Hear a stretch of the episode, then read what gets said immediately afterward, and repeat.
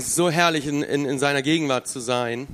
Und da könnten wir eigentlich die ganze Zeit sein. Wir könnten einfach diese Beziehung mit Jesus genießen. Aber Jesus hat uns einen Auftrag gegeben. Wir sollen sein Reich weitergeben. Wir sollen es bauen mit ihm zusammen. Ähm, er hat sich entschieden, uns mitzunehmen bei diesem Bauen, bei dem, indem wir sein Reich mit ihm zusammen bauen. Und ich habe heute das Thema Neuland, natürlich, wie jeder in diesem Monat. Ich werde weiter über Neuland sprechen und ganz speziell über das Thema Ergreife deine Berufung.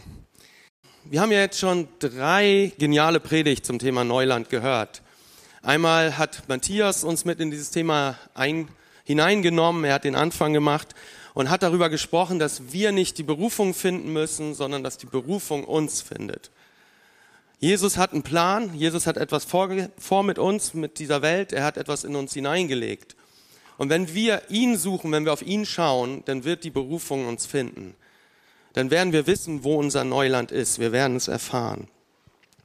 Dann hat Howard darüber gesprochen, dass wir Hunger und Durst brauchen.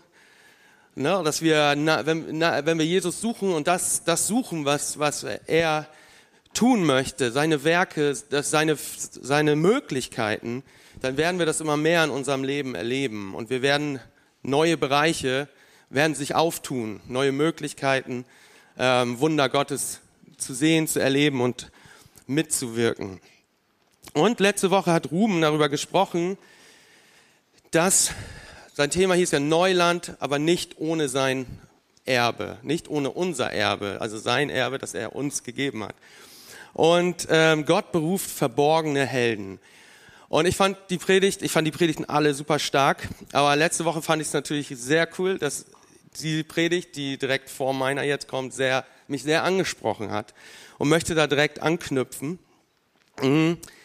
Und ähm, ja, gerade dieses Gott beruft verborgene äh, Helden hat mich an eine Geschichte erinnert, ähm, die ich vor, vor einigen Jahren erlebt habe als ich äh, ein Jahr in der Mission unterwegs war. Ich habe die Geschichte vielleicht auch schon mal erzählt, aber die ähm, passte einfach so stark zu diesem Impuls von Ruben letzte Woche, dass Gott ne, den Gideon, der sich da versteckt hatte, der von sich dachte, er sei der Kleinste in seinem Volk, der un, die unwichtigste Person im ganzen Land gefühlt.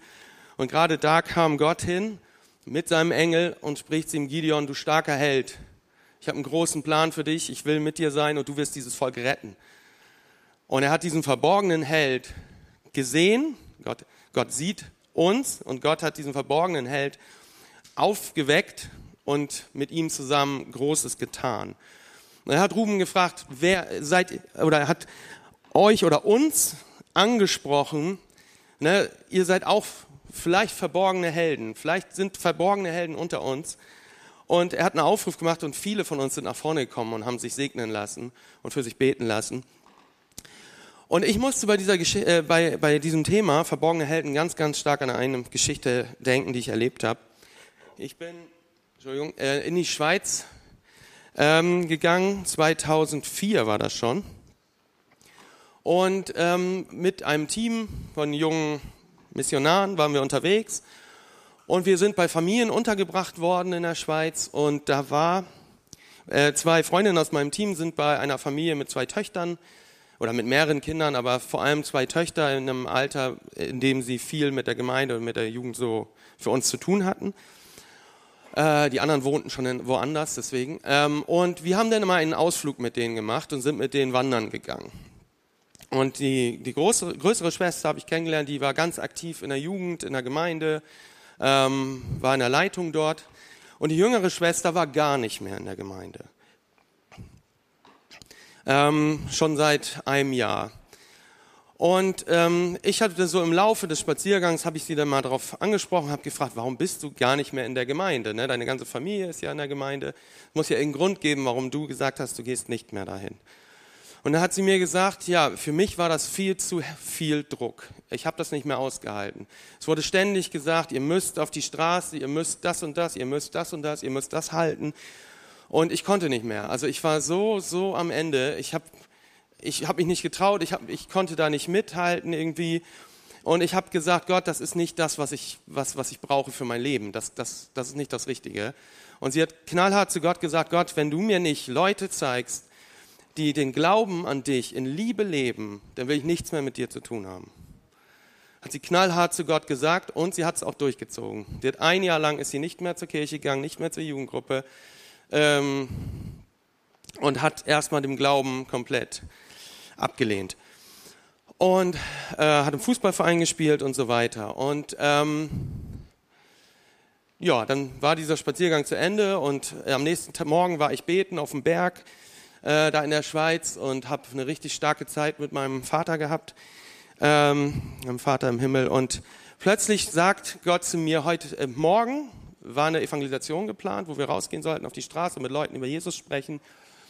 Ähm, und ich, ich bete so und plötzlich spricht Jesus zu mir und sagt, dieses Mädchen, Dina hieß sie, mit der du gestern gesprochen hast, die soll mitkommen zur Evangelisation. Und du sollst sie darauf ansprechen. Und ich habe erstmal geschluckt und habe gedacht, erstens, sie will gar nichts mehr mit der Gemeinde zu tun haben.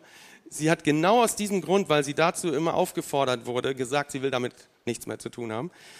Und, äh, und ich soll sie jetzt, ich soll ihr sagen, sie soll mitkommen. Ja, danke. coole, coole Aufgabe. Ähm, und ich habe so erstmal gedacht, ja, okay, ne, ich behalte das erstmal so in meinem Herzen, nehme das mal so mit. Und dann haben wir, ähm, ja, war abends ein Jugendgottesdienst und ähm, ich hatte sie irgendwie nochmal gefragt, weiß ich, ob per, per Nachricht oder so, ob sie abends kommt und sie meint, sie glaubt nicht. Sie hat Fußballtraining und nee. So, und dann waren wir abends der Jugendgottesdienst und äh, der Jugendgottesdienst war vorbei und plötzlich war sie da.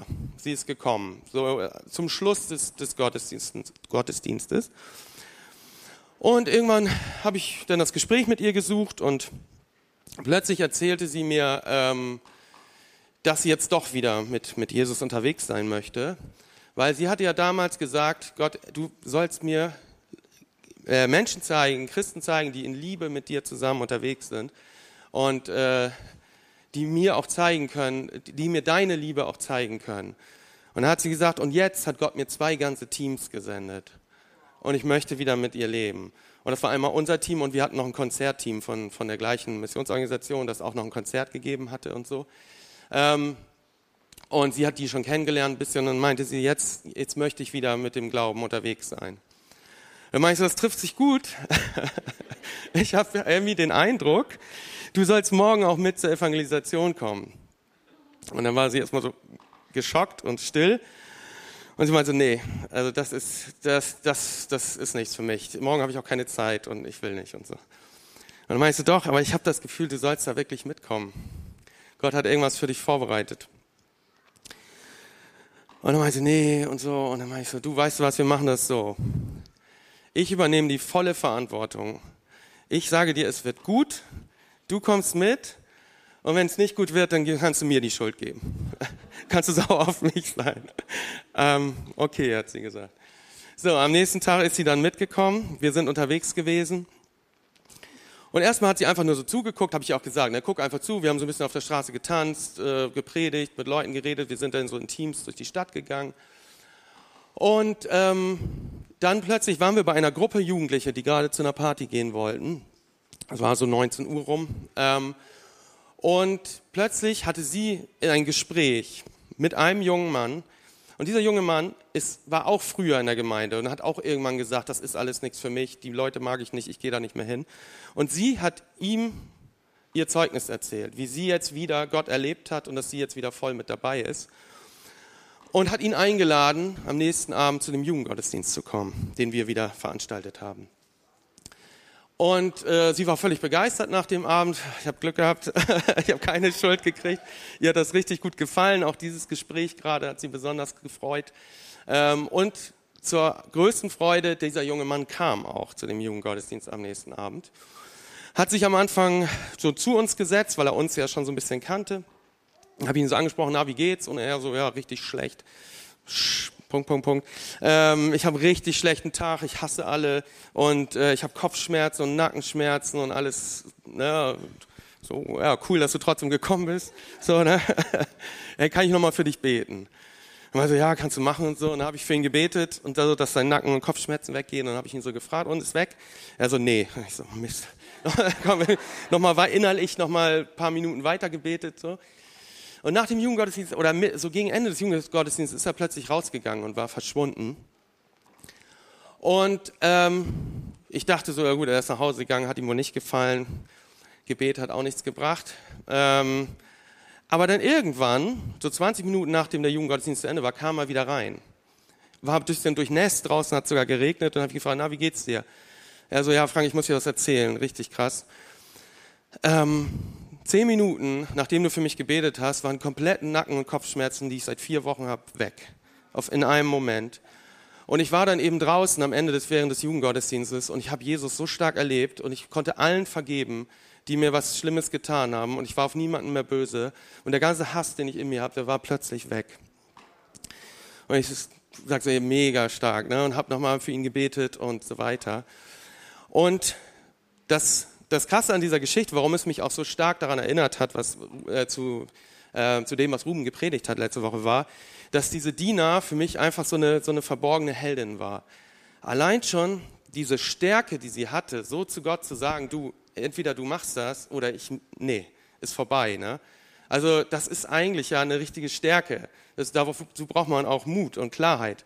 Und nicht zu sagen, so ja, ich mache so ein bisschen oder ich gehe so lauwarm und ab und zu gehe ich mal hin, sondern sie war sehr klar.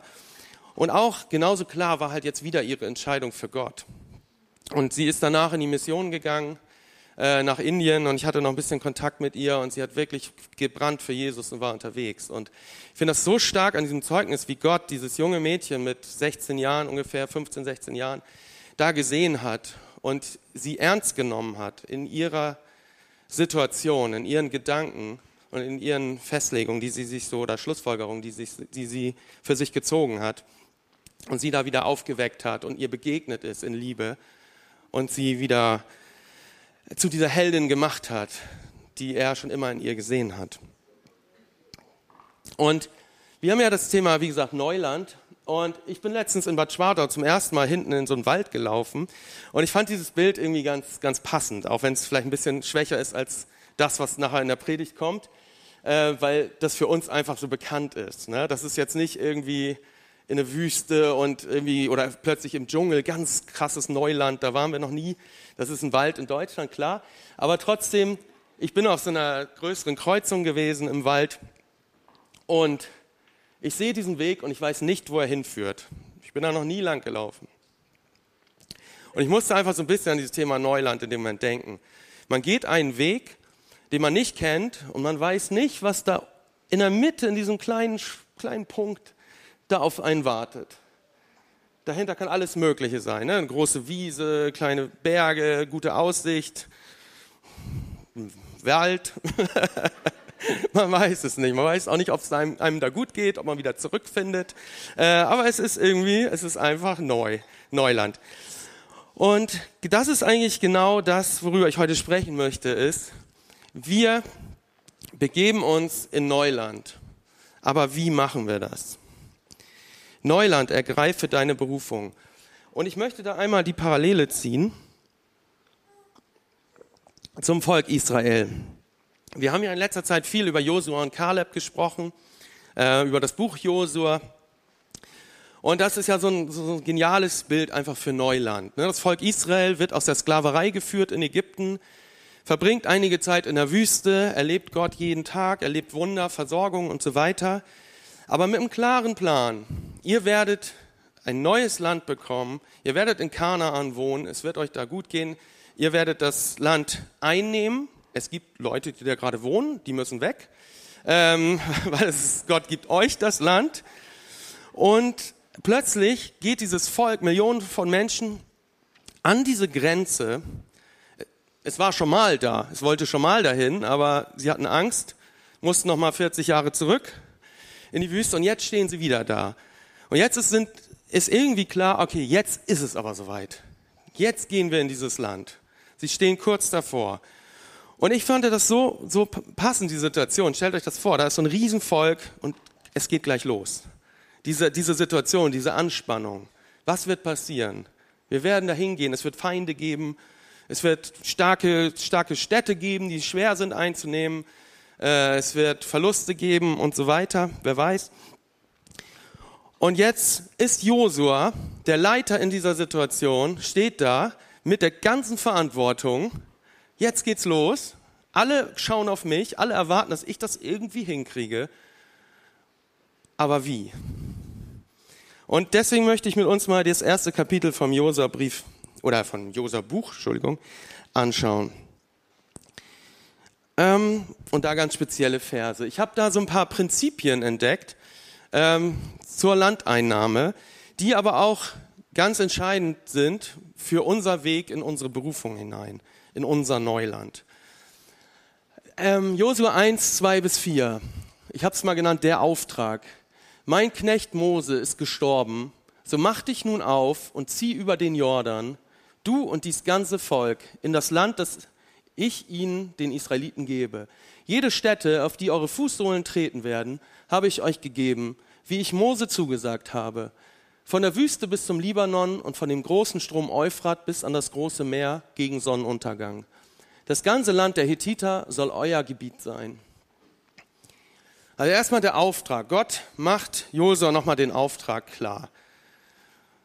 Ihr sollt dieses Land einnehmen. Von da bis da und da und da. Also ganz klar. Und du sollst das Erbe austeilen. Haben wir auch letzte Woche gehört.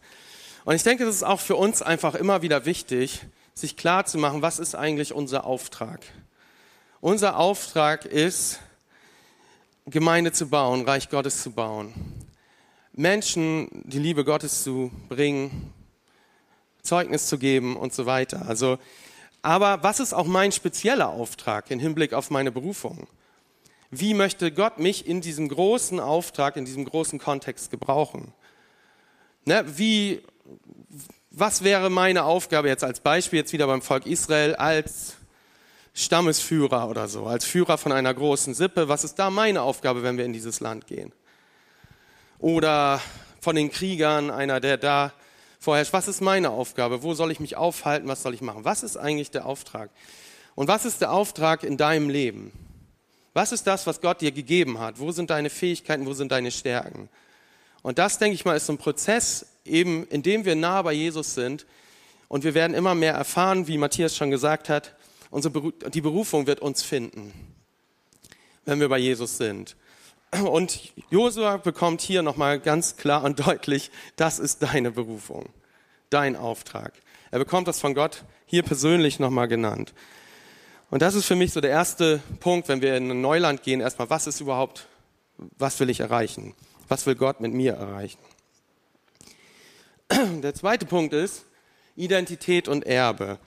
Auch das lesen wir hier in den, im ersten Kapitel vom Buch Josua. Es soll dir niemand widerstehen dein Leben lang.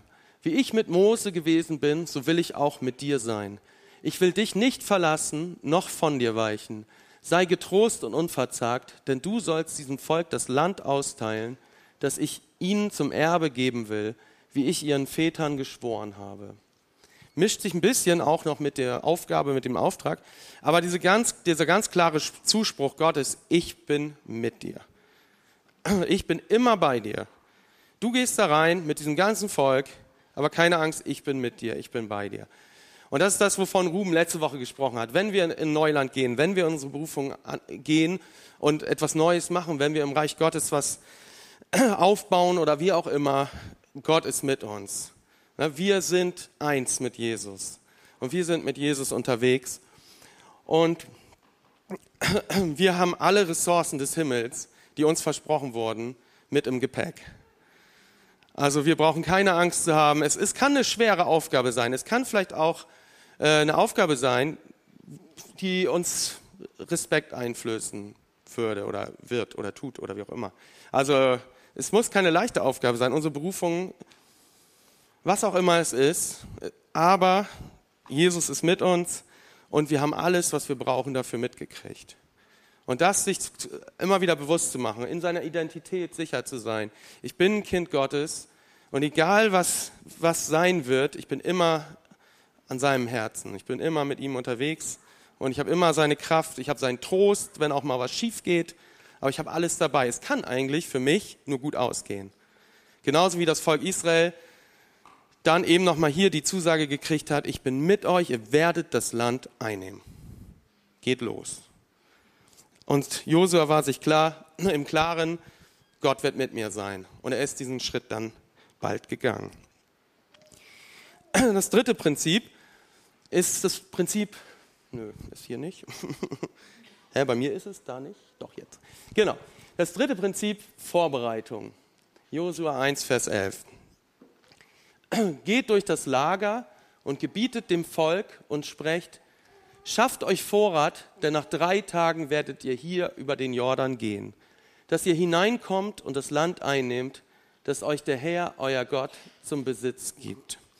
Hier sehen wir nur einen kleinen Ausschnitt im ersten Kapitel von den letzten Vorbereitungsschritten.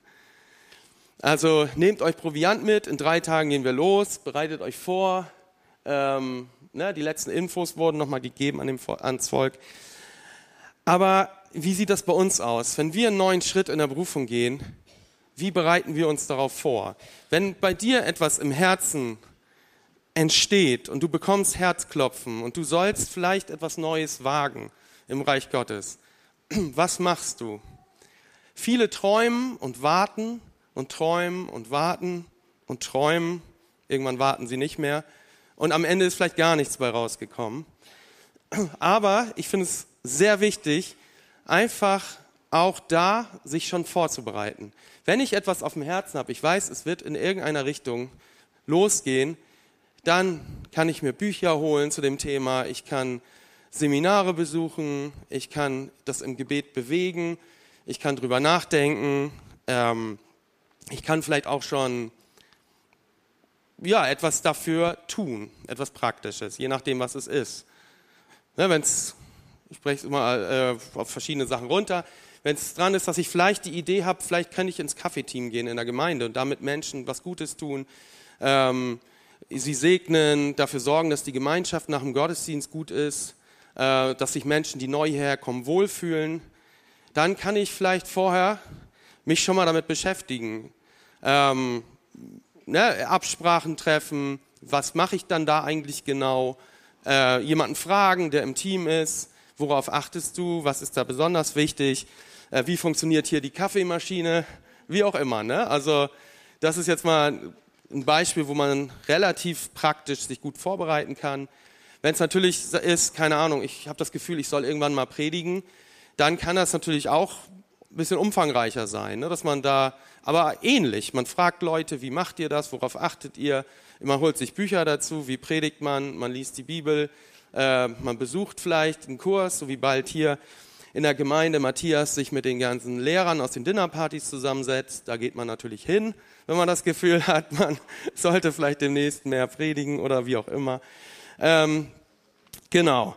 Also eine gute Vorbereitung ist wichtig. Und ich glaube nämlich auch, dass die Israeliten nicht nur sich Proviant eingepackt haben als Vorbereitung, die werden sicherlich auch schon trainiert haben, äh, wie sie gut kämpfen, werden da Trainings gehabt haben, sie werden sich gut aufgestellt haben, äh, Hierarchien entwickelt haben und so weiter. Also ich glaube nicht, dass das die einzige Vorbereitung ist, aber das ist so die letzte Vorbereitung, von der wir hier lesen.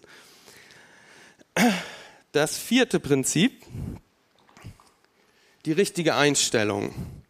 Josua 1, 16 bis 17. Und sie antworteten Josua und sprachen, alles, was du uns geboten hast, das wollen wir tun. Und wo du uns hinsendest, da wollen wir hingehen. Wie wir Mose gehorsam gewesen sind, so wollen wir auch dir gehorsam sein. Möge nur der Herr, dein Gott, mit dir sein, wie er mit Mose war.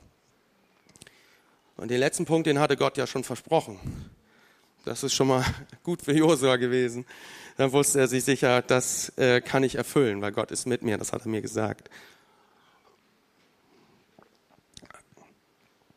Die richtige Einstellung. Ähm, ich habe ich, vielleicht eine kurze Geschichte dazu. Es gab mal ähm, einen Mann, der mit Jesus unterwegs war. Und er hatte für sich die Berufung entdeckt, für Leute zu beten und Leute sind geheilt worden. Er hatte es auf, aufs Herz gelegt bekommen, äh, Heilungsdienst dort zu leben, wo er war in seinem Beruf. Und er hat wirklich geniale Wunder und Zeichen erlebt. Menschen sind gesund geworden von vielen Krankheiten. Und irgendwann ist ihm der Gedanke gekommen, er möchte mal im Reisedienst aktiv werden. Er möchte das anderen Christen erzählen, dass die das auch machen. Prinzipiell richtig guter Gedanke. Es funktioniert bei mir, es kann bei anderen auch funktionieren. Ich gebe es weiter. Nun war das aber so speziell, die Art und Weise, wie er das gemacht hat, dass andere das gar nicht gut anwenden konnten. Und das hat die Gemeindeleitung in der Gemeinde, in der er war, erkannt und hatten das Gefühl, das ist nicht der richtige Weg. Sondern da, wo Gott dich gerade gebraucht, neue Menschen zu gewinnen, sie, Menschen, die Jesus nicht kennen, für sie zu beten und sie werden gesund. Und es spricht sich rum und, es, und immer mehr Menschen kommen. Das ist das, was Jesus gemacht hat. Er hat für Leute gebetet, sie sind gesund geworden und es kamen Scharen von Menschen. Und das hatte er erlebt in Deutschland. Das haben nicht viele erlebt. Das erleben nicht viele ständig. Ne, dass, die, dass sich das sogar so rumspricht, dass die Leute zu ihm kommen, extra zu ihm. Und es war ein genialer Dienst. Aber er wollte das anderen Christen beibringen. Und die Gemeindeleitung hat gesagt, nee, das ist nicht das Richtige. Wir spüren, das ist nicht der richtige Weg. Und er hat gesagt, ich mache es aber trotzdem. Und das Traurige ist, natürlich wurden weniger Menschen vor Ort gesund, irgendwann gar keine mehr. Und ich habe nie wieder von ihm gehört tatsächlich. Er hat noch ein, zwei Predigten irgendwo gemacht, auf irgendwelchen Konferenzen. Und danach, ich weiß nicht, was passiert ist, aber ähm, es ist scheinbar kein großer Reisedienst daraus geworden, weil ich habe den Namen nie wieder gehört. Ähm, und das ist so ein Punkt, die richtige Einstellung. Ah, äh, was, Gott baut sein Reich durch seine Gemeinde und mit Leiterschaft. Und wenn ich auf dem Herzen habe, etwas Neues zu machen, dann immer in der Kommunikation mit meiner Leitung. Immer in Absprache und immer ähm, gemeinsam zu gucken, wie passt das in die Vision der Gemeinde. Weil für mich steht die Vision der Gemeinde immer über der persönlichen Gemeinde äh, über der persönlichen Vision, Entschuldigung. Die Vision der Gemeinde steht über der persönlichen Vision. Ja, weil es gibt auch Gemeinden, wo jeder seine persönliche Vision versucht auszuleben auf seine Art und Weise, ohne viel Kommunikation. Und du siehst, es, äh, du wirst sehen, es ist eine Menge Chaos dort. Es braucht immer auch diesen Rahmen der Gemeinde. Und die Ortsgemeinde ist die Antwort für die Welt. Ja, haben wir immer mal wieder gehört, den Spruch von Willow Creek und so weiter. Und es ist einfach so, Gott möchte durch seine Gemeinde sein Reich bauen. Und deswegen immer ist die Vision der Gemeinde die effektivste Gemeinde, äh, effektivste Version, das sage ich das schon wieder, die aktivste Vi Vision äh, und die beste Möglichkeit, einfach die Stadt zu erreichen. Durch die Fähigkeiten und Begabung jedes Einzelnen. Und ich, ich werde euch das alles nochmal an einem praktischen Beispiel gleich aufzeigen, wie das in der Praxis am besten auch aussehen könnte. Das letzte Prinzip, just do it. Darüber werden wir mehr im Juli hören, habe ich eben schon angerissen. Äh, da möchte ich gar nicht so tief reingehen, aber ich möchte so, so das so ein bisschen anreißen. Äh, Josua 2, Vers 1. Josua aber, der Sohn Nuns, sandte von Schittim zwei Männer heimlich als Kundschafter aus und sagte ihnen, geht hin, seht das Land an, auch Jericho. Die gingen hin und kamen in das Haus einer Hure, die hieß Rahab, und kehrten dort ein. Warum sie da eingekehrt sind, werden wir später erfahren. Das hat Gott auch so geplant, weil es die verlässlichste Person in der ganzen Stadt war, scheinbar. Auf jeden Fall die richtige für ihr Vorhaben und für ihre Rettung. Ähm, aber Josu hat einfach gemacht. Ne, just do it. So, wir fangen jetzt an. Wir sollen das in drei Tagen machen. So, ihr beide geht schon mal los, guckt schon mal alles an. Und er hat einfach die ersten Schritte gemacht.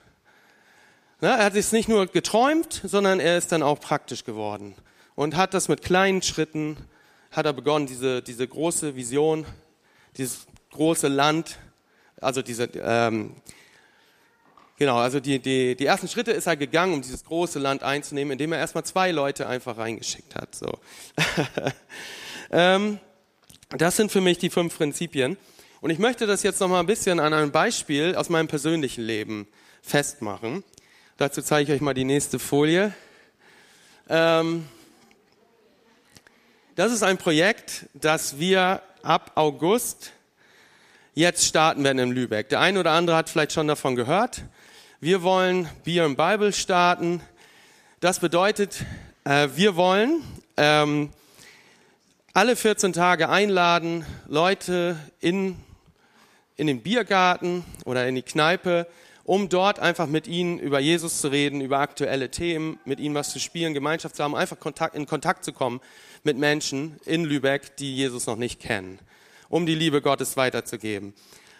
Und ich habe euch hier mal, um das mal ja, an einem Beispiel festzumachen, wie ich das umsetzen würde auf die heutige Zeit, ähm, was wir eben vom Volk Israel gelernt haben, ähm, nochmal die fünf Prinzipien hier aufgezeigt und äh, ja, möchte mal kurz erzählen, wie, wie ich das praktisch angewandt habe. Mit allen Stärken und Schwächen, die ich so habe, mit allen Fehlern, die man unterwegs so macht. Aber ich glaube, das Ergebnis wird gut. Ähm, Erstmal der Auftrag. Also bei mir war es so, wir haben, also mein Auftrag ist für mich klar gewesen, wir bauen Gemeinde in Lübeck.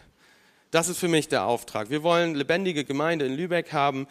Wir als Leuchtfeuergemeinde, dieser Auftrag war auch klar, Leuchtfeuergemeinde wusste auch als Gemeinde, die Gemeindevision ist auch klar, wir, wir wollen auch Gemeinde in Lübeck haben. Wir haben viele Mitglieder da in der Gegend. Lübeck ist so eine Stadt mit so viel Potenzial, wir wollen Gemeinde da haben. Das war der Auftrag, der war klar. Nun war mein persönlicher Auftrag in dem Ganzen noch, ich habe irgendwie irgendwann immer eine stärkere Last dafür bekommen, wie erreichen wir denn eigentlich den Lübecker? Wie können wir Menschen aus dieser Stadt erreichen, Menschen kennenlernen, damit sie Jesus kennenlernen, seine Liebe und die Gemeinde? Und auf diesem Weg habe ich für mich gesucht, wie kann das gehen? Und ich war nie mutig genug, zum Beispiel in einem Bus einfach mal die Person neben mir anzusprechen und zu sagen, hey, wir bauen Gemeinde, komm doch dazu, Jesus liebt dich, äh, wie auch immer man das machen würde. Ähm, ich, ich bin nicht so der Typ, der alleine einfach mal losgeht. Ne? Ich würde mich auch nicht alleine in der Innenstadt hinstellen, obwohl ich es gerne machen würde, aber ich bin nicht so, das war nicht so ganz meint. Und sich da hinzustellen und dann äh, einfach loszupredigen. Ich bin irgendwie ein Teamtyp. Ich brauche irgendwie so ein Team. Und ich habe dann halt überlegt, Identität und Erbe, okay, ich, ich, in Jesus, das ist klar. Ich kann mit Leuten über Jesus sprechen, der Heilige Geist wird wirken, Menschen werden zum Glauben kommen. Die Liebe Gottes, die in mir ist, wird überspringen. Sie werden, die Menschen werden Jesus erleben, diese Liebe spüren und werden ewiges Leben dadurch haben. Also, und ich bin ein Kind Gottes. Ich könnte, ich könnte den neben mir ansprechen, weil er braucht das, was ich habe. Identität war klar, aber der, der Schritt wie war mir noch nicht klar. Und da kommen wir eben zur Vorbereitung. Ich habe dann, äh, wir haben das Acts Now mitgemacht, da habe ich viel nochmal wieder aufgefrischt im Bereich Evangelisation. Ich war ja früher auch schon mal äh, in der Mission, habe schon äh, Trainingsschulen und so weiter besucht, aber jetzt nochmal aufgefrischt mit diesem Acts Now. Und wir haben die ersten Schritte gemacht, sind mal im Park gegangen, haben mit ein paar Leuten über Jesus gesprochen und so weiter. Und aber es war irgendwie noch nicht, das konnte ich alleine irgendwie nach wie vor noch nicht um anwenden. Also trotzdem mal alleine loszugehen, einfach in die Stadt und einfach Leute anzuquatschen, war irgendwie noch nicht so. Und ist ja vielleicht auch, muss, ist ja auch nicht meine, vielleicht nicht meine Berufung, ist vielleicht auch nicht der Weg so. Und äh, die Frage auch noch, ist das effektiv? Weiß ich nicht. Wenn ich mich damit nicht wohlfühle, wahrscheinlich nicht. Und dann die weitere Vorbereitung, immer mal wieder geguckt, wie, wie gibt's Möglichkeiten und so weiter. Und ein weiterer Schritt der Vorbereitung war dann, dass ich mal, auch im Gespräch mit Ruben sind wir so auf die Idee gekommen, geh doch mal ne, mit, mit Conny mit, geh doch mal mit Wolfram mit. Weil Conny hat die zwei, drei Termine in der nächsten Zeit nicht so ganz gepasst bei deinen Veranstaltungen leider. Ähm, aber dann habe ich irgendwann Wolfram, der sowieso in Lübeck unterwegs ist. Das war dann logistisch ein bisschen einfacher. Einfach mal gefragt, hey, wollen wir mal zusammengehen? Und dann sind, haben wir gesagt, haben wir endlich einen Termin gefunden. genau, weil einmal musste ich absagen, einmal du, glaube ich. Und dann haben wir endlich den dritten Termin. Da hat's geklappt. Und dann hatte ich noch mit Timo drüber gesprochen und Timo hatte auch gesagt, ja, da komme ich mit. Ich möchte auch äh, gucken, was da geht und wie das so, so ist, mit, mit Wolfram unterwegs zu sein. Und wir hatten eine gute Zeit und Wolfgang, äh, Wolfram, du hast echt eine, eine, eine geniale Art, Menschen anzusprechen und, und, und Leute wurden angesteckt von deiner Begeisterung und ähm, und aber in dem Ganzen haben Timo und ich dann so überlegt, das ist cool, wie du das machst, aber es ist noch nicht so ganz unsere Art. Ähm, damit würden wir uns immer noch nicht ganz wohlfühlen. Und dann hat Timo so ein bisschen überlegt in dieser Zeit und ist auf ein paar Ideen gekommen. Wir wollen Feuerzeuge verteilen äh, mit einem Code, der, auf, auf, der ein Einladungscode sozusagen ist für eine Veranstaltung in der Kneipe. Da können wir Leute einladen und wenn da Leute hinkommen, dann und dann haben wir beide zusammen überlegt und haben diese Vision weiterentwickelt. Ähm, Und das war so, so da haben wir so gerungen. Ne? Wie funktioniert das, diese, das, was wir auf dem Herzen haben, und wie passt das zusammen mit dem, wie wir sind? Ne, wie können wir das effektiv gestalten, dass wir uns damit wohlfühlen, weil wenn wir uns damit wohlfühlen, dann fühlen sich die anderen auch wohl, mit denen wir da sind. Und haben halt eben dieses Bier im Bible entwickelt. Wir haben dann mit Matthias zusammengesessen, haben Videos und Flyer erstellt und eine Homepage hat Matthias dann erstellt. Und so kam dann eins zum anderen. Und ähm, jetzt kann es im August losgehen und wir sind echt gespannt. Die richtige Einstellung, wir haben natürlich erstmal diese Idee entwickelt zusammen, Timo und ich, und sind dann ins Gespräch gegangen mit Ruben und Carmen, äh, haben unsere Vision geteilt, haben festgestellt, okay, an, ein, an zwei, drei Schrauben hatten Ruben und Carmen nochmal Bedenken und dann haben wir da nochmal ein bisschen dran gedreht. Aber sie waren auch begeistert von dieser Idee und haben das wirklich als gutes Tool gesehen, um in Lübeck wirklich auch Menschen zu erreichen. Wir haben dann noch äh, andere angesprochen, ob sie mit dabei sein wollen, ob sie mit einsteigen wollen, haben ein kleines Team aufgebaut. Und im Juli wollen wir anfangen, dafür einzuladen und im August geht's los. Und das sind dann auch so Just Do It, die ersten Schritte. Wir haben angefangen, Flyer zu erstellen. Wir haben angefangen, die Homepage zu machen. Wir haben uns immer wieder getroffen zum Absprechen. Wir haben Leute eingeladen. Und das ist für mich so ein Beispiel. Wie gesagt, andere machen das anders. Das ist nicht das perfekte Beispiel. Es hat zwei Jahre gedauert. Vielleicht hätten es andere schneller hingekriegt. Ich will mich da gar nicht hinstellen und sagen, oh, so ist der perfekte Weg. Aber es ist ein Weg, wie man mit diesen Prinzipien einfach weiterkommen kann in seiner Berufung. Ja, und ich glaube, es geht einfach vielen von uns so. Wir haben irgendwas auf dem Herzen, aber wissen nicht so richtig, ja, wie bringen wir das Ganze jetzt ins Rollen? Und wie gesagt, ich hoffe, ich konnte euch mit der Predigt heute da so ein paar Anregungen geben. Und ähm, wir hatten vorher im Vorgebet hatte ich noch einen Eindruck, dass ich habe so so diese Kacheln gesehen, wie wir sie auch draußen haben, wo die Bereichsleiter drauf sind, die Dinnerpartyleiter, die Leitung ähm, und und so weiter. Und ich hatte so, so, so eine Kachel gesehen, die plötzlich so Gold wurde und dann sind von außen zwei Pfeile so über diese Grenze der Kachel rübergegangen. Und ich habe wirklich das Gefühl gehabt, dass Gott was Geniales vorbereitet hat. Und dass der eine oder andere davor steht, vor diesen Pfeilen. Und diese Kachel ist noch hier vorne und er, steht, und er oder sie, ihr steht noch da.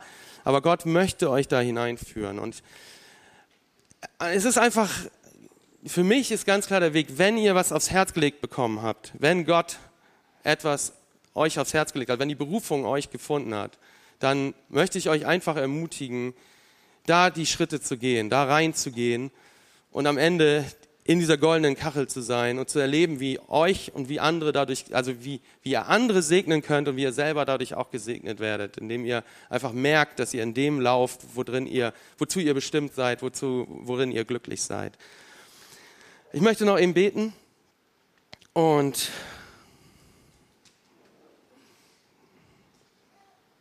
Genau. Ja, Jesus, ich danke dir einfach, dass du uns Gaben und Fähigkeiten gegeben hast, um wirklich dein Reich zu bauen. Und ich bete wirklich, dass jeder, der, der da so vorsteht und noch überlegt, was ist so mein Neuland, wo kann ich reingehen, ähm, und sich vielleicht noch nicht traut oder noch nicht weiß, wie, Herr, dass du da einfach redest ähm, und dass du da einfach Ideen schenkst und Gelingen und ich danke dir einfach, dass, dass wir als Gemeinde wirklich, ähm, ja, die Antwort wirklich sind für die Welt, dass wir äh, relevant sind, dass wir präsent sind, Herr. Ich bete einfach, dass wir da immer mehr hineinwachsen in, in diesen Traum, den du von Gemeinde hast, Herr. Dass wir einfach für Eutin und für alle anderen Orte und Städte drumherum, in denen wir sind, Herr, dass wir da einfach wirklich eine Antwort sind. Dass wir Menschen mit dir in, in Berührung bringen, in Kontakt bringen und dass sie dich kennenlernen. Und ich danke dir, dass du Berufung hast und dass wir da reinwachsen werden, Jesus. In, alles, in allem, was du für uns hast. Ich danke dir einfach, dass du bei uns bist und dass du immer mit uns bist, Herr. Amen.